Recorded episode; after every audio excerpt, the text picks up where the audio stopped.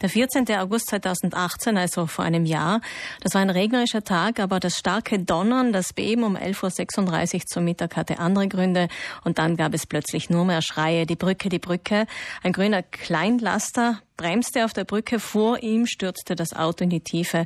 Der Fahrer fährt ein paar Meter zurück, steigt aus und rennt. Die Morandi-Brücke war eingestürzt. 43 Menschen, Menschen starben bei diesem Unglück, beim Sturz von der Autobahnbrücke. Und das ging so schnell, die Autos auf der Brücke hatten keine Chance. Vor etwa eineinhalb Monaten, am 28. Juni, sind jetzt die Überreste der Brücke gesprengt worden und es wird an der neuen Brücke gearbeitet. Der erste Pfeiler steht bereits, hat mir Reikollege Martin Kutscherer erzählt. Er lebt in Genua und ist jetzt mit uns verbunden. Guten Morgen, Herr Kutscherer. Na, guten Morgen nach. Wie hat sich denn die Stadt in diesem Jahr verändert? Äh, ja, ja, in zweierlei Hinsicht sicher, sicher sehr stark. Zum einen äh, offensichtlich die Verkehrssituation ist nach wie vor sehr, sehr schwierig. Äh, Staus an der Tagesordnung. Es gibt ein ganz, ganz kleiner Unfall irgendwo in einer von den Hauptverkehrsachsen und äh, alles steht. Oder jetzt äh, im Sommer sind, sind die äh, Fähren, die äh, sowohl am Morgen als auch am Abend starten und ankommen. Und äh, das, das reicht dann, um die Stadt äh, in gewissen äh, Abschnitten praktisch zum, zum, zum Stillstand zu bringen. Und zum anderen äh, ist es natürlich auch äh, rein in den Köpfen von, von den Menschen ist, ist da schon, dass irgendwas äh, dermaßen Undenkbares passiert, äh, wo alle genau wussten, weil alle die Brücke tagtäglich fast benutzt haben, äh, dass das, äh, ganz, ganz katastrophale Folgen für die Stadt haben wird und die mhm. dann auch teilweise oder größtenteils eingetreten sind. Viel gearbeitet worden auch und, und irgendwie äh, gerade der 28. Juni war, glaube ich, schon, schon ein sehr, sehr, sehr wichtiger Tag, dass die Leute gesehen haben, auch, auch optisch gut. Es, es, es äh, wird gearbeitet und es, es, geht weiter. Es geht weiter. Die neue Brücke wird bereits, ist bereits äh, im, im, in der Arbeit sozusagen. Der erste Pfeiler steht. Trotzdem ist Genua überzogen eigentlich von Autobahn- und Schnellstraßenbrücken. Wurden die mittlerweile überprüft?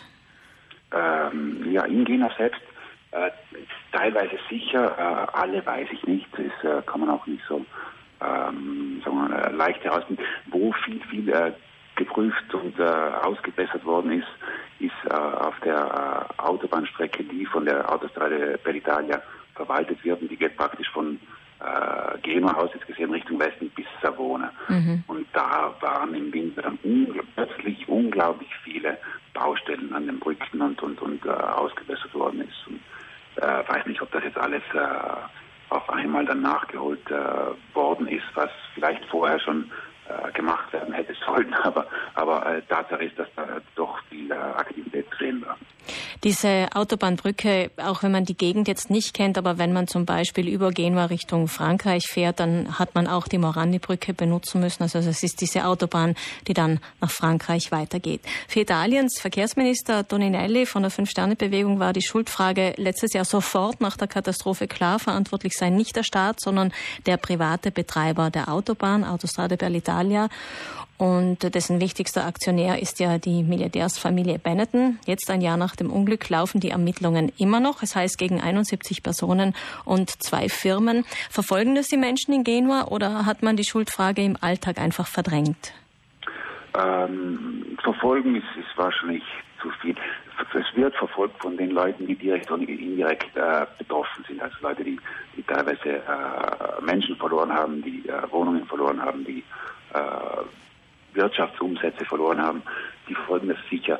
Im Großen und Ganzen ist, glaube ich, die, die, die Hauptfrage für, für, für Genua ähm, die Brücke selbst, äh, die, die, der Verkehr, der, der Stress, die, die, Hoffnung, dass dann die neue Brücke dann doch äh, ähm, relativ bald oder zumindest einigermaßen äh, bald äh, stehen äh, wird. Das, der, der erste Pfeiler ist auch ein wichtiges äh, Zeichen, der ist noch nicht ganz äh, auf, der, auf der Höhe, wie sein wird, aber zumindest sieht man etwas. Mhm. Das, glaube ich, wird eher verfolgt als, als dann ein Gerichtsverfahren, das einfach äh, unglaublich lange, unglaublich komplex ist und, und, und äh, einfach schwierig auch zu durchschauen. Weil natürlich die ganze Stadt unter dem Fehlen dieser Brücke auch zu leiden hat. Sie sagen ja auch, äh, es geht nicht nur um die Opfer, es geht nicht nur um die Anrainer, es geht auch um die Viertel zum Beispiel, die unter dem Fehlen der Brücke leiden. Also da gibt es auch eins, Umsatzeinbußen.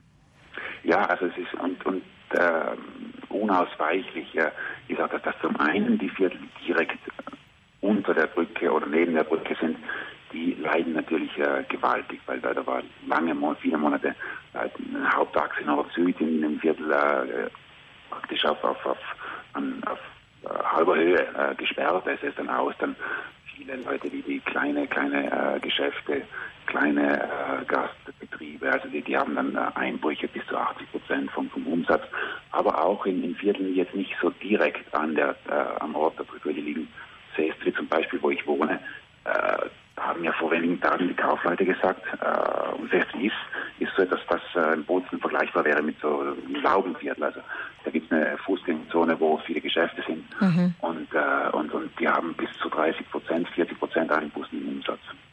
Reden wir noch ganz kurz über die Anrainer. Es mussten ja 3500 Menschen ihre Wohnungen verlassen und ähm, es gab zwar Hilfe, aber wie ist das jetzt ein Jahr später? Wo leben diese Menschen mittlerweile? Äh, da da gab es verschiedene Optionen. Also im Großen und Ganzen ist das ein Problem, das glaube ich schon ziemlich äh, äh schnell und äh, logisch angegangen worden ist. Genau, wo die verschiedenen. Es, es gibt teilweise äh, Leute, die dann äh, vorgezogen haben, weiter wegzuziehen. Andere, die, die in der Nähe geblieben sind, weil sie einfach dort aufgewachsen sind, weil, weil das ganze, ganze Umfeld äh, für sie äh, zu Hause war und ist. Äh, da, da, hat dann jeder äh, teilweise, glaube ich, seine eigenen äh, Schlüsse ziehen müssen und, und teilweise auch können eben. Also Sie haben den Eindruck von außen, dass das sehr gut funktioniert hat, eigentlich die Hilfe für die Opfer und für die Anrainer? Sehr gut ist ein großes Wort, aber ich glaube, es dann Proteste und das funktioniert nicht so. Aber, aber im Großen und Ganzen glaube ich schon, dass da, dass da nicht, nicht schlecht gearbeitet worden ist. Werfen wir noch einen Blick in die Zukunft. Bis April 2020 soll die neue Brücke dann stehen und auch wieder Normalität in die Stadt zurückbringen. Ist das ein realistisches Datum? Ja, äh, wenn man mir vor, vor, vor einem halben Jahr gesagt hätte, jetzt, äh, April 2020 soll die neue Brücke stehen, dann äh, hätte ich nicht so genau gewusst, ob, ob jetzt äh, Lachen oder Weinen angesagt ist. Mittlerweile glaube ich, dass, dass das Datum nicht so unrealistisch ist. Äh, wird wahrscheinlich eher Sommer 2020 werden, weil irgendwas dazwischen kommt. Das ist irgendeine Firma, die, die, die dann ähm, von den Arbeiten wieder ausgeklammert werden muss, äh, aus, aus verschiedenen Gründen. Vielleicht kommt irgendein Rekurs beim Verwaltungsgeld. Also die Sachen sind, sind Sachen, die schwer abzuschätzen sind. Aber rein von der Arbeitszeit, von, von der Vorgangsweise glaube ich, dass das Datum nicht ganz, äh, nicht ganz äh, falsch sein dürfte. Mhm, da werden wir natürlich dann nächstes Jahr mehr wissen. Vielen Dank, Reikollege Martin Kutscherer in Genua, ja. für diese Einschätzung ein Jahr nach dem tragischen Brückeneinsturz in Genua. Alles Gute. Gerne.